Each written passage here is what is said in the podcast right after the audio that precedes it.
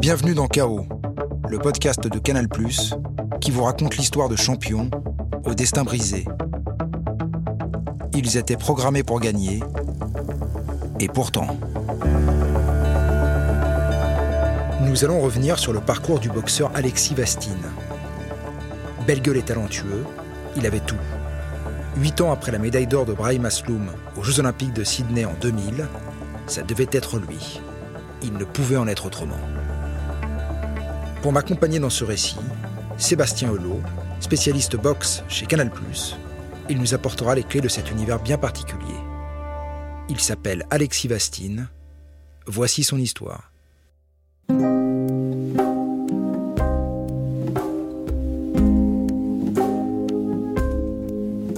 Je suis né le 17 novembre 1986 à Pont-de-Mer en Normandie. J'ai un frère et trois sœurs. Il n'y a pas besoin d'aller trop loin pour comprendre ce qui unit la famille Vastine. La boxe. Tout tourne autour de ça. Héritage de mon père, ancien boxeur amateur. Il a fondé un club de boxe. Ce club, c'est comme une maison secondaire, mais on y passe un peu plus de temps que les week-ends. Mon père m'a mis à la boxe très tôt comme mon frère aîné Adriani, mais à vrai dire, j'aime pas ça. À 8 ans, je fais ce qu'on appelle de la boxe éducative. La boxe éducative, c'est frapper juste, mais pas frapper fort. J'ai trois entraînements par semaine, plus le spécifique, plus les matchs. Eh ben c'est beaucoup. Je pratique aussi d'autres sports, le foot, la course, mais tout me ramène à la boxe.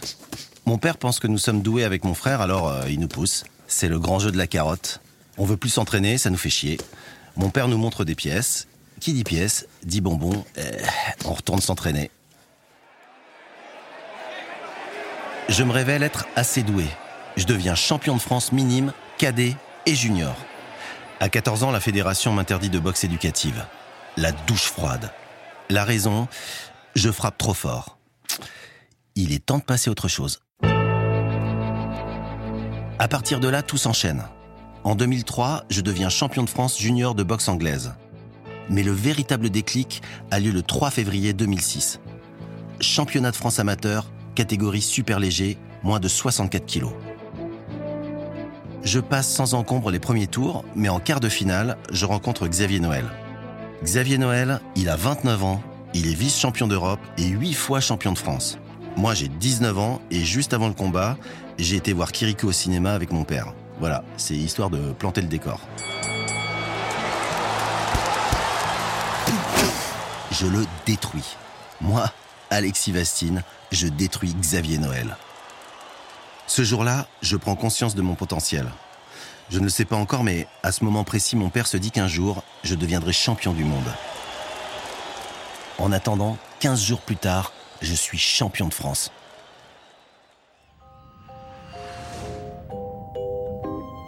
Je vis désormais à l'INSEP, la pépinière des futurs talents. J'y suis avec mon frère Adriani. Lui aussi a rejoint l'INSEP. On y est bien, on se fait des potes notamment un grand judoka, là, une armoire qui s'appelle Teddy. Il retourne tout le monde, c'est assez marrant. On est tous à l'INSEP pour la même chose, le rêve olympique. C'est aussi à ce moment que je décide de m'engager à l'armée. Elle me propose une formation et c'est surtout des heures adaptées pour pouvoir me consacrer à la boxe. L'objectif à court terme, il est très simple. C'est le même pour tout le monde. Ce sont les JO de Pékin. La qualification, je l'obtiens lors des championnats du monde en octobre 2007. Une défaite en quart, mais le ticket pour les JO est obtenu. Je fais partie des neuf boxeurs français retenus pour Pékin. La route vers la gloire se dessine. Quelques mois plus tard, ça y est, j'y suis. Je défile avec la délégation tricolore lors de la cérémonie d'ouverture des JO de Pékin. Émotionnellement, c'est fort, c'est incroyable. Mais j'ai pas tellement le temps d'en profiter, d'aller voir les autres compétitions. Parce que ça y est, dimanche 10 août, il est 13h c'est mon premier combat, mes premiers JO. Je suis opposé pour mon premier tour à un Lituanien que je connais pas. Excitation, envie, tout se mélange un peu, mais je gagne. Au tour suivant, je rencontre l'Américain Bradley Sanders. Je le connais bien, il m'a déjà battu. Cette fois, je passe. 11 touches à 7. Je me sens bien, je tiens la forme de ma vie, je me sens très fort. Mon quart de finale face à un Mongol est une formalité. 12 touches à 4. Je serai médaille de bronze minimum. En demi-finale, j'affronte un Dominicain, Félix Diaz. Je sais que le combat est à ma portée. Au bout, il y a la finale, il y a la médaille d'or. Sur le ring, on se regarde, s'observe, il est beaucoup plus petit que moi. Il doit faire dans les, je sais pas, 1m65, je fais quasiment 20 cm de plus. Ses bras par contre sont impressionnants. C'est l'archétype du boxeur de l'école cubaine. Il sera vif et agressif, très mobile. Me voilà prévenu. Je démarre fort, je touche, je fais mal. Je mène 4-2 lors du premier round. Mais le Dominicain m'évite. Il refuse le combat. À l'amorce du dernier round, je mène 9 touches à 6. Diaz s'accroche à moi, c'est comme une sangsue. Je peine à le repousser, mais je le sens fébrile. Je le pousse dans les cordes. Il va tomber, il est à l'agonie, je le sens. Et là, l'histoire va se dérégler. Égalité pour l'instant. Égalité. Alors on donnera la, la règle en fonction. Oh non, c'est pas vrai, c'est pas vrai, c'est scandaleux. Ah ouais, c'est là, là, scandaleux là. avec euh, un point, deux points de pénalité donnés à Alexis Vastine. Oh, ce que vient de faire Monsieur Philippin, l'arbitre là, Ah, c'est dur. dingue. Donner deux avertissements comme ça en demi-finale à 10 secondes de la fin et Alexis. Vastine qui va être euh, donné perdant par ce arbitre, c'est scandaleux. Ah ouais, ouais. Ah, pas le droit Non, mais pas le droit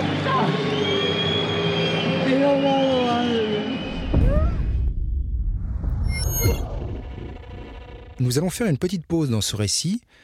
On vient d'écouter euh, le combat d'Alexis Vastine euh, en 2008 à Pékin, commenté euh, par ailleurs par Jean-Claude Boutier et Christian Delcourt. Du coup, on a besoin de vos éclaircissements, Sébastien. Pour mieux comprendre l'injustice dont s'estime victime Alexis Vastine, il faut comprendre le décompte des points. Comment est-ce que ça fonctionne, ce décompte des points? Alors c'est simple, la scoring machine, on a donc un arbitre sur le ring, cinq juges autour du ring, et il faut que trois juges appuient dans la même seconde pour valider la touche. Donc pour Alexis, par exemple en 2008 en demi-finale, c'est même une double injustice, un double vol, puisque dans un premier temps, jusqu'à ces avertissements reçus, les juges n'avaient pas vraiment été généreux avec le Français qui pourtant dominait de la tête et des épaules son adversaire, même à, à 25 secondes avant qu'il prenne les avertissements. C'est pas trois touches d'avance qu'il aurait dû avoir, c'est euh, une bonne dizaine de touches d'avance, tant il était aérien, puissant, précis, et que Félix Diaz était largement dominé. Pour qu'on comprenne bien, Sébastien, euh, à la fin du combat, il reste à peu près une quinzaine de secondes. euh, L'arbitre sanctionne Alexis Vastine d'un avertissement. Qu'est-ce que ça veut dire un avertissement dans la boxe? Alors un avertissement, dans les rangs amateurs, en fait, il est sanctionné de, de touche, il est pénalisé. Logiquement, dans la boxe professionnelle, un avertissement, c'est un avertissement verbal. Et puis le deuxième avertissement, on enlève un point dans le décompte du round. Donc il y a deux étapes chez les professionnels, il n'y en a qu'une chez les amateurs. Donc en fait, son avance qu'il avait réussi à, à obtenir face à Félix Diaz, effectivement, elle s'est transformée en déficit parce que c'est pas un avertissement qu'il a reçu, mais deux de façon injustifiée, puisqu'à chaque fois c'était pour soi-disant accrochage sur Félix Diaz, mais quand on regarde les images et quand on voit le combat, il n'y en a pas un qui accroche plus que l'autre. La fédération avait la possibilité de porter une réclamation. Euh, C'est-à-dire, on estime que le match, on a été lésé sur le résultat du match. Donc, la fédération peut porter euh, une réclamation, mais ils ne l'ont pas fait pour ne pas pénaliser les autres boxeurs. Est-ce qu'ils ont eu raison? Sur le coup, oui, ils ont eu raison parce qu'effectivement, euh, Kedafi Djelkir et Daouda Sow avaient aussi des demi-finales à disputer dans la même journée pour aller chercher une place en finale et donc au minimum une médaille d'argent. Ces deux boxeurs d'ailleurs ont remporté leur demi-finale pour aller en finale des Jeux Olympiques de 2008. Donc il y a eu effectivement ce petit calcul sur le moment qui était un calcul plutôt sain. Et puis après avoir euh, discuté avec, euh, avec tous les représentants autour de- du ring, ben, c'est vrai que l'équipe de France a dit bon, on va apporter réclamation, mais ça va pas servir à, à grand chose. Donc ça va plus nous faire de tort que de, que de bien, puisque de toute façon, à ce, mo- à ce moment-là, les règles n'étaient pas comme celles d'aujourd'hui, où euh, si on voit qu'il y a un vol manifeste, on revisionne tout de suite le combat et on peut éventuellement changer la décision. Ce qui n'était pas le cas du tout avant. Avant, le- la décision, elle était entérinée et le visionnage se faisait euh, plusieurs heures, voire plusieurs jours après, pour vraiment savoir s'il y avait eu vol manifeste, ce qui avait été le cas d'ailleurs en 2008, puisque du coup l'arbitre avait été radié. Merci Sébastien pour ces précisions. Nous nous replongeons à présent dans l'histoire d'Alexis.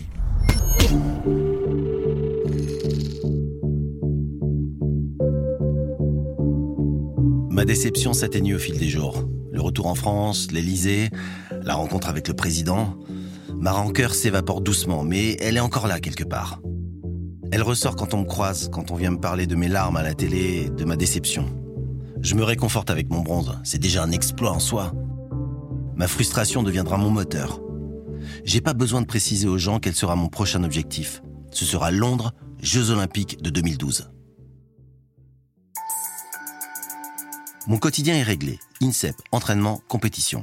Un triptyque qui me semble éternel. En 2010, je change de catégorie. Je passe en welters, les moins de 69 kilos.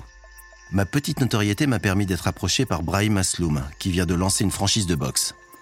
Les combats sont alléchants, l'exposition aussi, mais la catégorie ne me convient pas. Je dois passer en poids moyen et prendre encore 5 kilos. Mon père est contre. Il pense que ça risque de me desservir pour la qualification au JO le problème va finalement se résoudre de lui-même. Je suis rattrapé par une hernie discale, blessé pour plusieurs mois. Fin de la partie. Après une période de rééducation, je reviens à la compétition et j'enchaîne. Je deviens champion du monde militaire. Une fois, deux fois, trois fois. Une première pour un boxeur français. En octobre 2011, je me présente au championnat du monde de boxe amateur à Bakou, en Azerbaïdjan. À un an des JO, c'est plus qu'une répétition générale. À l'arrivée, je passe à côté de ma compétition. J'échoue en huitième de finale face à un Ukrainien, Taras Chelestiuk. La seule satisfaction, c'est que cet Ukrainien a remporté le tournoi, ce qui me permet d'être qualifié automatiquement pour les JO. Le bilan des Français lors de ces championnats du monde est catastrophique. Zéro médaille, une première depuis 1991. Le journal L'équipe nous aligne en titrant zéro.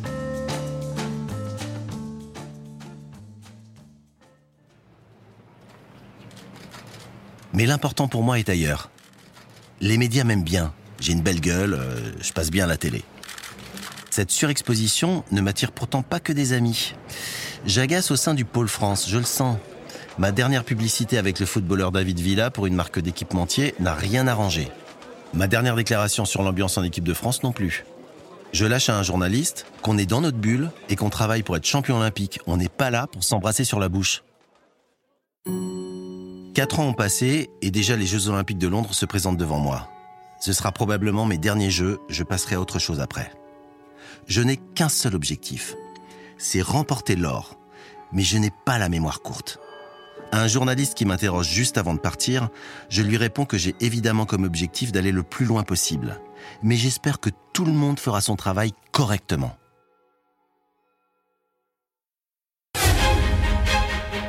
La compétition démarre bien. Je passe sans encombre mes premiers tours, mais ce qui m'attend en quart de finale s'annonce néanmoins plus périlleux. Je suis face au champion du monde en titre, l'Ukrainien Taras Chelestiuk. Oui, celui-ci, celui qui m'a battu au dernier championnat du monde. Taras Chelestiuk, c'est l'équivalent de Ivan Drago dans Rocky IV. Son visage est fermé, dur, c'est une machine. En fait, il n'est pas humain ce mec. La dernière fois qu'on s'est rencontrés, je me suis fait démonter, mais démonter au sens propre du terme. Je savais même plus où j'habitais.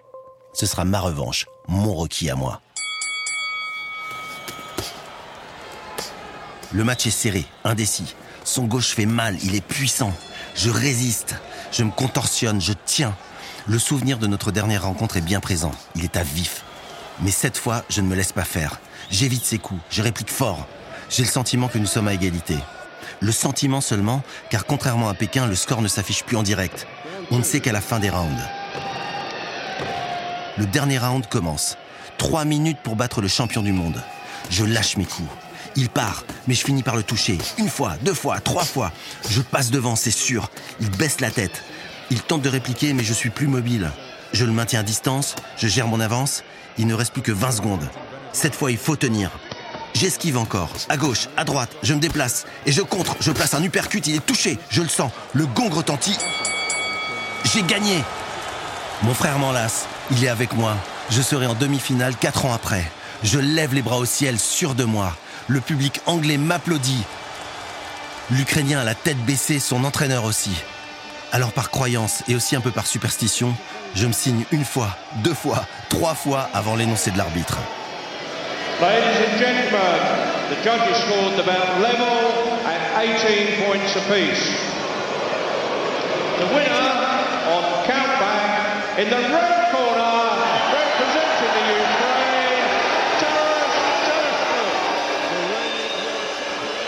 C'est un cauchemar. L'histoire vient de se répéter. Quatre ans après, on vient de me voler. Mais cette fois, j'ai plus de colère en moi. Juste de la haine. Je veux pas partir. Un officiel tente de me dissuader, je l'envoie chier. Je suis allongé en plein milieu du ring, les bras en croix. Je ne partirai pas. Ils vont me rendre ce qu'ils m'ont pris. J'ai pas l'intention de me laisser faire, j'ai déjà donné. Il faut alors les paroles apaisantes de mon entraîneur pour me relever. On décide de faire appel pour que la commission casse la décision des juges. Je passe devant la presse, je m'arrête. Je déverse ma frustration, ma colère. On me regarde avec de la compassion, j'arrive même plus à penser, à réfléchir. Alors juste après l'interview, je m'effondre, seul dans le couloir, devant les caméras. Je pleure, assis tout seul. Quelques minutes plus tard, la Fédération française fait appel. Je reste le soir jusqu'à 1h15 dans ce stade pour attendre le verdict. Il y a quelques jours, on a déclaré vainqueur un Azerbaïdjanais alors qu'il avait été cinq fois au sol. Cinq fois Devant le tollé, la fédération avait annulé ce résultat. Finalement, on vient me voir la tête basse. Pour moi, c'est non. L'Ukrainien est bien le vainqueur. Dans ma chambre, j'ai refait le combat avec mon frère plus de 20 fois. Jamais je ne suis perdant, jamais je ne suis perdant. Le lendemain, j'écris sur Facebook. Impossible de dormir. Je me suis levé à 6 heures comme si je boxais vendredi en demi-finale. De toute manière, je n'ai fait que ça toute ma vie, dans l'espoir de devenir champion olympique. Quand je pense à mon avenir, je ne vois rien. J'ai tout donné pour ce sport, et j'ai pas eu le temps de construire mon avenir. Il va falloir digérer et réfléchir. Le plus dur combat n'était peut-être pas hier soir. Que me reste-t-il? Que vais-je faire demain? La boxe m'intéresse plus. Alors je sors beaucoup et je bois aussi. Mes amis d'hier ont disparu, la nuit m'en a fourni de nouveaux. Je parle presque plus à mes parents, je supporte plus que mon père parle de boxe. Je lui renvoie au visage ce que ça m'a apporté dans la vie. Je me suis séparé de ma compagne, Alexia, avec qui j'étais depuis 8 ans. Je sors encore, toujours, et l'ivresse des nuits rend plus amer le jour. Je m'enfonce doucement dans la dépression. Je n'avais jamais vraiment pensé à l'après. Je continue à m'entraîner, mais sans envie, sans objectif. L'après-carrière, il est là, mais je n'arrive pas à faire le deuil. Mes proches souffrent, je le sens. Alors un jour, je veux plus leur faire du mal. Et je décide de me relever. Je vais sur le plateau d'une émission de Thierry Ardisson. Je raconte tout. Ma douleur, ma dépression, l'alcool. Je sais pas si ça fait office de thérapie, mais ça fonctionne. J'appelle mon père et je lui annonce que je vais reprendre la boxe. Il se met à pleurer. Je quitte Paris et pars à Bourges au Crêpes pour me reconstruire. Je demande à Thierry Gauthier, mon premier préparateur physique, de m'accompagner. Je fais 15 kilos de trop. Je dis en rigolant que je transpire de l'alcool. Le travail s'annonce immense, mais je fonce, tête baissée. Je perds 12 kilos en 7 semaines. 18 mois après mon dernier combat, je suis à nouveau sur le ring dans la catégorie des moins de 69 kilos. Ma boxe est un peu éparpillée, mais l'important est ailleurs. Je repars alors pour le championnat du monde militaire. On ne me donne aucune chance, mais c'est pas grave, j'y vais quand même. Mon père m'accompagne. Il a jamais été aussi présent. Il est au bord du ring. Je le vois, il mime mes gestes. À Bakou, en Azerbaïdjan, je retrouve ma boxe et je gagne. Je suis champion du monde militaire pour la quatrième fois. Ce qui me semblait impossible hier devient une réalité aujourd'hui. Un objectif de vie. Et je reprends espoir. Participer une dernière fois au JO. Sans stress, sans amertume. Une dernière fois comme un pied de nez au destin. Avant les JO de Rio, j'ai accepté une petite parenthèse. TF1 m'a contacté il y a quelque temps pour participer à une émission de télé-réalité une sorte de Colanta avec des célébrités. Le concept m'a plu tout de suite, le casting aussi. Alain Bernard, Camille Muffat, Florence Artaud, Sylvain Viltorde. Le tournage aura lieu en Argentine en février 2015. J'y vais les yeux fermés.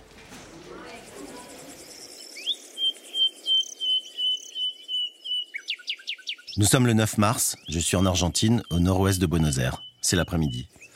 On est en stand-by avec les autres participants du jeu de TF1. Du coup, je joue au foot avec des enfants du village, c'est sympa. Je suis en chemise et en short, j'ai pas franchement la tenue adaptée, mais c'est pas très grave. Aujourd'hui, on va participer à la deuxième épreuve du jeu. Un hélicoptère nous attend pour nous emmener sur le lieu de l'épreuve. On vient me faire signe, il est temps d'y aller. Il est 17h15, je monte dans l'hélicoptère.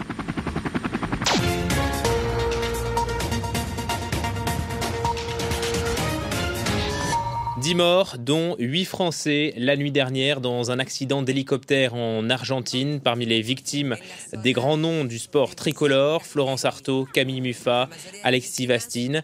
Euh, ces euh, trois grands noms euh, participaient à l'enregistrement d'une émission pour TF1. Alexis Vastine a perdu la vie le 9 mars 2015. Il avait 28 ans. Sébastien, on vient de raconter le terrible parcours d'Alexis Bastine. Euh, son histoire a profondément marqué les gens. Qu'avait-il de plus que les autres? Bah Déjà, vous en avez parlé, effectivement, il avait ce physique ce physique de, mannequin, ce sourire, il était très attachant pour avoir passé plusieurs coups de fil justement pour préparer cette, euh, émission. C'est à peu près le mot qui revient en permanence dans, la bouche de tout le monde. Il était vraiment très sympa, très, attachant et puis surtout il avait des qualités de boxeur qui étaient phénoménales. C'est-à-dire qu'il était, pour sa catégorie, il était grand, il allait vite, il était aérien, il était en même temps puissant, très précis dans tous ses enchaînements. On pourrait dire que c'était un Cubain puisque c'est l'école référence dans la boxe amateur Cuba, c'était un Cubain à la sauce française, et donc il aurait pu vraiment devenir double champion olympique s'il n'y avait pas eu effectivement ces, deux injustices. On a parlé euh, de deux injustices hein, sur les, les, Jeux olympiques pour Alexis, donc 2008 et 2012. Avec un peu de recul, est-ce qu'on peut estimer vraiment qu'il s'est fait voler deux fois? Ah oui, largement. On va revenir sur, euh, sur 2008, on l'a dit, c'est même un, double vol parce qu'il dominait de la tête et des épaules euh, Félix Diaz et finalement ces deux avertissements lui coûtent certainement le titre olympique hein, parce que vraiment en finale euh, Diaz était tellement au-dessus du Thaïlandais, Alexis Vastine était encore plus fort. Donc logiquement c'était l'or qui, qui l'attendait. Et puis 2012, bah là encore, c'est une énorme injustice parce que quand vous regardez le combat face à, l'Ukrainien, les, règles avaient un petit peu changé. Là, on donnait le, pointage à la fin de chaque round. Et on se retrouve à chaque fin de round à une égalité entre les deux boxeurs. Mais quand vous regardez les images, c'est pas possible de mettre égalité. Parce qu'Alexis était plus précis, plus rapide, il était beaucoup plus dynamique, euh, beaucoup plus actif. Là encore, comme face à Diaz, il dominait largement son adversaire. Donc ça déjà, c'était une injustice terrible que d'arriver à 18 partout à la fin du combat. Et sur un critère, mais qui est inadmissible, très subjectif, en fait, on lève le bras de l'Ukrainien parce qu'on dit en gros, l'Ukrainien, bah, il est plus courageux, plus agressif. Alors oui, il a pris plus de coups. Bon, déjà, on les comptabilise pas. Mais en plus, bon, bah finalement, euh, c'est un peu la, c'est un peu la, prime au courage. Voilà, c'est-à-dire qu'on sanctionne, on sanctionne la boxe aérienne, le côté artiste d'Alexis Vastine ce jour-là. Donc c'est terrible. Effectivement, c'est terrible déjà d'avoir été volé en 2008, mais il l'avait assez bien relativisé puisqu'il était tout jeune. Et 2012, c'était, c'était vraiment, euh, vraiment terrible. Immédiatement après le combat, on parle de corruption dans la boxe. On estime que la France euh, n'est pas assez influente mondialement pour peser sur les arbitres. Est-ce que c'est vrai ça? Non, c'est pas vrai, parce que son président, M. Furgoni, était quand même vice-président de la Fédération internationale de boxe amateur. Il était président de la Fédération européenne de boxe amateur. Donc vraiment, il était, euh, il était très très bien implanté. Il visait même peut-être un jour d'être président de la Fédération internationale de boxe amateur. Donc non, la France était très très bien représentée. Donc c'est pas un souci effectivement des, instances. C'est plus euh, une question de, on va dire, de, jugement humain, d'erreur humaine de la part des, juges, de l'arbitre en 2008. Et, euh, ce qui est terrible, c'est que c'est, en fait, ça revient à dire que c'est la faute à la malchance. Alors c'est un peu la faute à la malchance et puis euh, bah, bien sûr il y a eu énormément de, rumeurs qui ont circulé hein, parce que c'est Alexis Vastine mais c'est aussi en 2012 euh, Nordin Oubali le jour même dans son quart de finale aussi face à face à Conlan l'Irlandais. Donc il n'y a pas que de la malchance mais après pour accuser notamment des accusations de corruption il faut apporter des preuves. Et là pour l'instant personne n'a réussi à apporter la moindre preuve de ce qui aurait pu se passer lors de ces Jeux olympiques, que ce soit en 2008 ou, en 2012. Sébastien, euh, pour conclure, Alexis il a été trois fois champion du monde militaire, médaille de bronze aux Jeux olympiques de Pékin, ce qui est en soi déjà un palmarès conséquent. Euh, mais est-ce que euh, si la ville n'avait pas décidé ainsi, il aurait pu être beaucoup plus couronné de succès? Avec Dessy, effectivement, on peut, on peut écrire tous les scénarios possibles. S'il était devenu champion olympique en 2008, comme l'avait fait Asloum à Sydney en 2000, il avait les portes du professionnalisme qui se seraient effectivement ouvertes et, de façon, euh, euh, magistrale parce que bah, il avait tout pour lui. Donc s'il avait été champion olympique en 2008, il aurait eu certainement un gros contrat pour passer professionnel et aller chercher un titre de champion de France, un titre de champion d'Europe, peut-être aussi un titre de, champion du monde, parce qu'il avait vraiment de, très très grandes qualités, et pour la boxe amateur, et certainement pour, euh, la boxe professionnelle. Donc oui, le destin aurait été complètement différent. Pour, euh, pour Alexis Vastine, souvent on le compare, les gens de la boxe aiment bien le comparer à, à Christophe Tiozo, qui avait été chercher aussi une, médaille de bronze aux Jeux Olympiques de, Los Angeles en 84, qui avait aussi une, gueule, un sourire, des, yeux bleus et qui avait réussi à, conquérir la France au-delà même de ses qualités de, boxeur, qui était allé chercher un championnat du monde et qui avait vraiment réussi à une, grande carrière. Donc euh, c'était un peu un destin comme ça qu'il aurait dû euh, aurait dû avoir Alexis Vastine. Parce que vraiment, je le dis et je le répète, mais s'il avait dû être champion olympique, déjà c'était dès 2008, il avait vraiment survolé son tournoi dans sa catégorie. Merci Sébastien. Cette histoire a été inspirée par un livre, Coup d'arrêt, par Frédéric Veil, aux éditions Michel Lafon. Ce podcast a été écrit et réalisé par Clément Crépu et Gilles Paco. Tous les podcasts sont à retrouver sur MyCanal et toutes les plateformes d'écoute en ligne. À bientôt.